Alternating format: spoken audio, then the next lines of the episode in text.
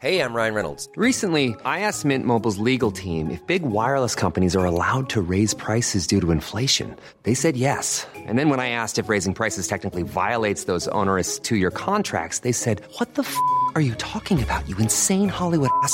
So to recap, we're cutting the price of Mint Unlimited from $30 a month to just $15 a month. Give it a try at mintmobile.com slash switch. $45 upfront for three months plus taxes and fees. Promo rate for new customers for limited time. Unlimited more than 40 gigabytes per month. Slows. Full terms at mintmobile.com. Te lo cuento, te lo cuento. Tu dosis diaria de noticias.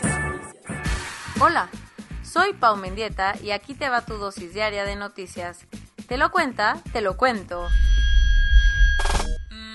Todas las madres celebraron ayer. La Fiscalía de Jalisco confirmó que localizaron los cuerpos sin vida de tres hermanos que habían sido secuestrados días antes en Guadalajara. El inicio de la pesadilla. El viernes tres hermanos fueron secuestrados cuando un comando armado los sacó de su casa ubicada en el centro de Guadalajara. Desde entonces, miles de voces se sumaron para dar con el paradero de Ana Karen, de 24 años, José Alberto, de 29, y Luis Ángel González Moreno, de 32 años. Lamentablemente, ayer se conoció que las autoridades de Jalisco localizaron los tres cuerpos desde el domingo por la mañana en la carretera a Colotlán, en el municipio de San Cristóbal de la Barranca.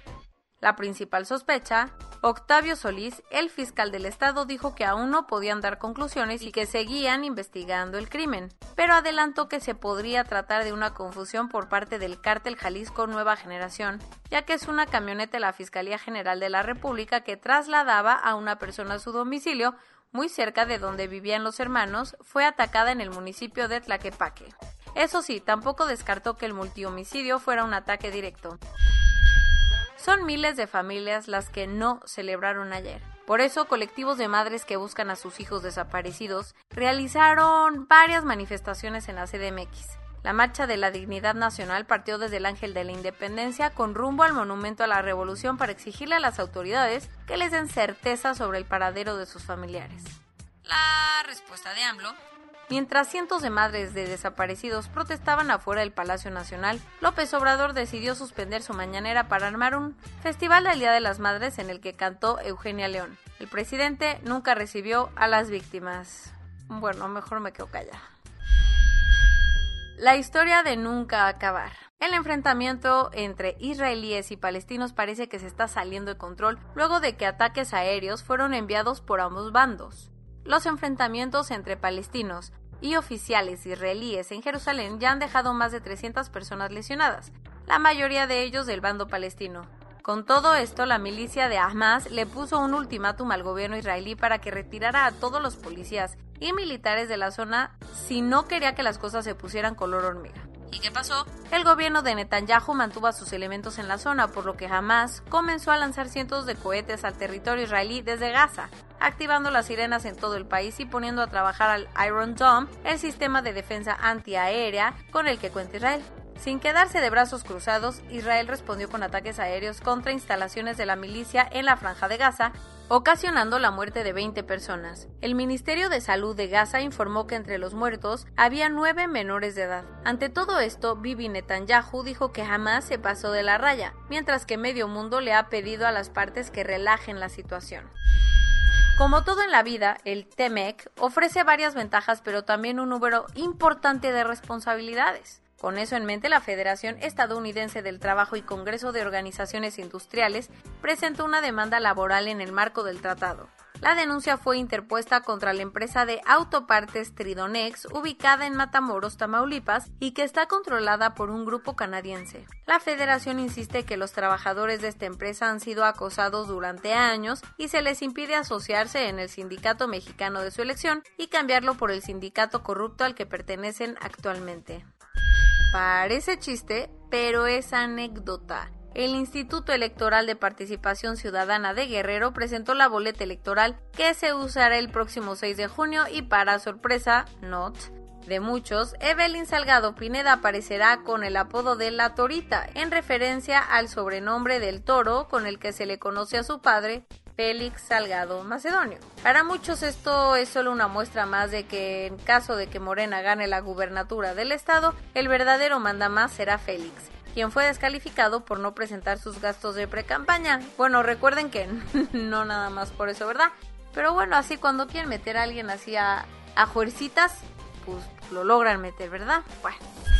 Por si le faltaba sazón a la campaña en Nuevo León, la Fiscalía General de la República anunció ayer que se abrió la Fiscalía General de la República anunció ayer que abrió carpetas de investigación contra Samuel García y Adrián de la Garza, los candidatos de Movimiento Ciudadano y el PRI a la gubernatura del estado. La FGR los trae en la mira por posibles delitos electorales que van desde ofrecer tarjetas con dinero hasta recibir financiamiento ilícito. El tema es que muchos creen que la Fiscalía está tratando de intervenir en la elección, ya que ambos políticos van punteros en las encuestas, muy por arriba de la candidatura de Morena, Clara Luz Flores. Después de una visita express a Cali para hablar con los gobernantes de la ciudad, el presidente de Colombia, Iván Duque, se sentó a negociar con los líderes del Comité del Paro en Bogotá. El movimiento que ha encabezado las protestas desde hace más de una semana elaboró un pliego petitorio de 104 puntos que le presentó al presidente y algunos de sus funcionarios, entre ellos el comisionado de paz Miguel Ceballos. Sin embargo, no hubo un acuerdo y varios líderes estudiantiles presentes en la reunión acusaron a Duque de ser poco empática y ser complaciente con el uso excesivo de la fuerza. ¿Te decepcionó tu pedido de Amazon?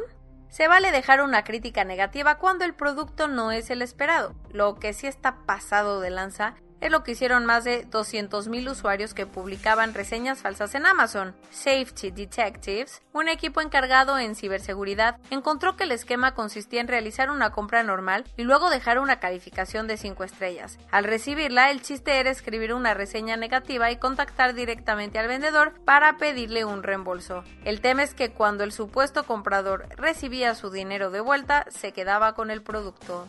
Ándale, chiquito un secuestro de productos, o no sé cómo llamarle. La aventura más instagrameable de la vida de un turista terminó en un susto enorme luego de que los paneles de cristal de puente colgante por el que pasaba empezaron a romperse. El accidentado viaje ocurrió en la montaña Pian, al noreste de China cuando fuertes ráfagas de viento ocasionaron que los segmentos de vidrio que sirven como piso del puente colgadizo empezaron a caer, dejando un pobre hombre atrapado en uno de los pocos paneles que sobrevivió al ventarrón. Por suerte, el turista fue rescatado por personal de emergencia tras media hora de permanecer colgado a 100 metros de altura. Corona News Global en el mundo.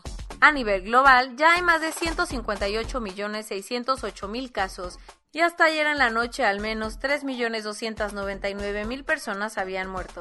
En México, 2.366.496 personas se han enfermado de COVID-19 y desafortunadamente 219.089 han muerto. Y bueno, no es lo bueno, ¿verdad? Porque nada más van 21.300.414 personas vacunadas. O sea, igual y ya para el 2.400 ya nos vacunaron a todos. El fondo ruso presentó una solicitud ante la COFEPRIS para que se autorice el uso de emergencia en México de su vacuna Sputnik Light, la versión que solo requiere una dosis de la vacuna rusa. La Secretaría del Trabajo y Previsión Social informó que las empresas no le pueden negar el permiso de ausentarse a sus trabajadores que necesiten ir a vacunarse. Procedente de Buenos Aires, Argentina, ayer llegó a la Ciudad de México un cargamento para envasar a 5.7 millones de dosis de la vacuna de AstraZeneca.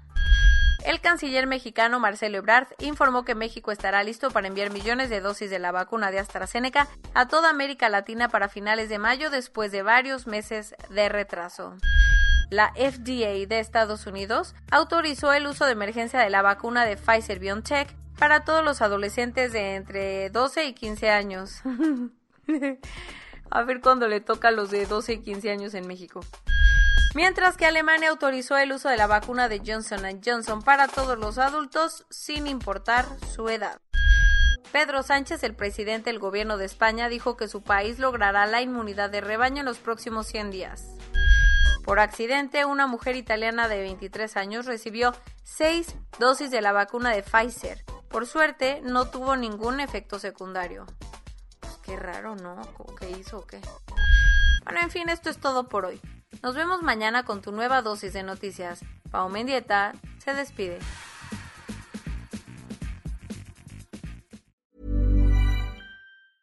Hey, folks, I'm Mark Marin from the WTF Podcast, and this episode is brought to you by Kleenex Ultra Soft Tissues your ally to help tackle your allergy symptoms this season. I love the change of seasons, but nobody loves pollen and all those other things floating in the air that make you sneeze during this nice weather. Kleenex Ultra Soft Tissues are hypoallergenic and allergist approved. So fight back against watery eyes and runny noses without worrying about irritating your skin. For this allergy season, grab Kleenex and face allergies head on.